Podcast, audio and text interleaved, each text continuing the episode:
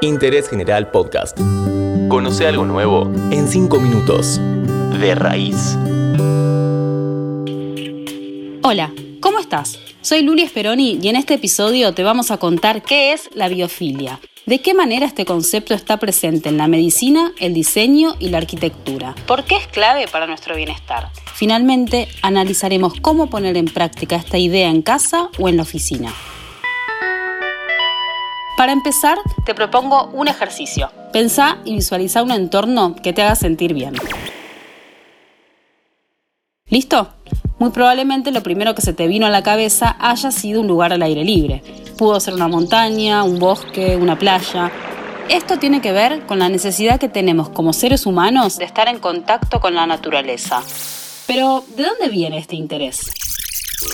El término biofilia es bastante nuevo y significa amor por lo que está vivo. El primero en utilizar este concepto, a comienzos del siglo XX, fue el psicoanalista Eric Fromm. Sin embargo, fue Edward Wilson quien lo desarrolló en profundidad.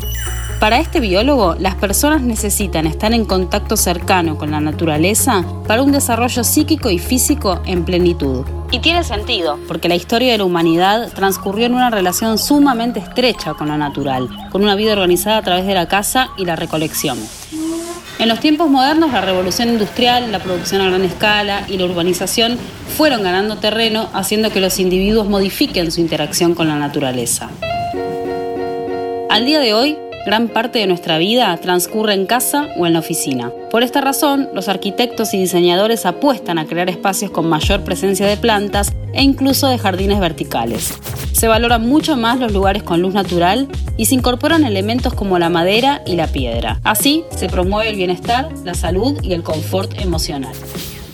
Son muchas las empresas que están poniendo en práctica esta tendencia. Por ejemplo, Amazon se lo viene tomando muy en serio la sede que se encuentra en Seattle es un oasis tropical basado en la biofilia. El edificio cuenta con tres esferas transparentes que están conectadas entre sí. En su interior se observan cascadas, una pared viviente de cuatro pisos y más de 40.000 plantas y árboles de todo el mundo que cubren las zonas de oficinas.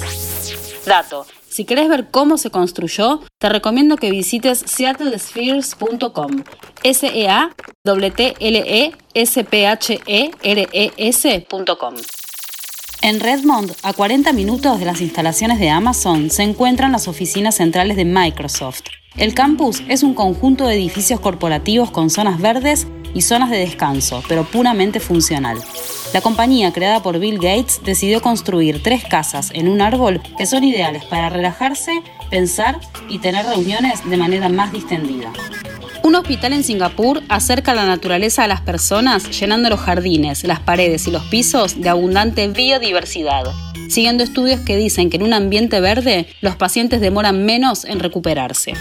En Lisboa, el espacio de coworking Second Home reúne más de 20.000 plantas en un invernadero donde además se puede trabajar. La Argentina todavía está unos pasos por detrás de estas iniciativas, pero un ejemplo local es la terraza verde de la Universidad Torcuato de Itela. De los 1.970 metros cuadrados de superficie, 1.520 están destinados exclusivamente a espacios verdes, con sectores de jardín y paseos, un anfiteatro y un mirador con vista al Río de la Plata. Por supuesto que replicar estas instalaciones en casa es un tanto más complicado, pero podemos empezar por sumar algunas plantas de interior. Muchas de ellas, según la NASA, incluso purifican el aire. Otra buena opción es incorporar en los espacios exteriores plantas nativas, que son propias de cada región y se adaptan con mayor facilidad. La mayoría atraen mariposas, abejas, colibríes, favoreciendo, por ejemplo, la polinización y creando ambientes más equilibrados.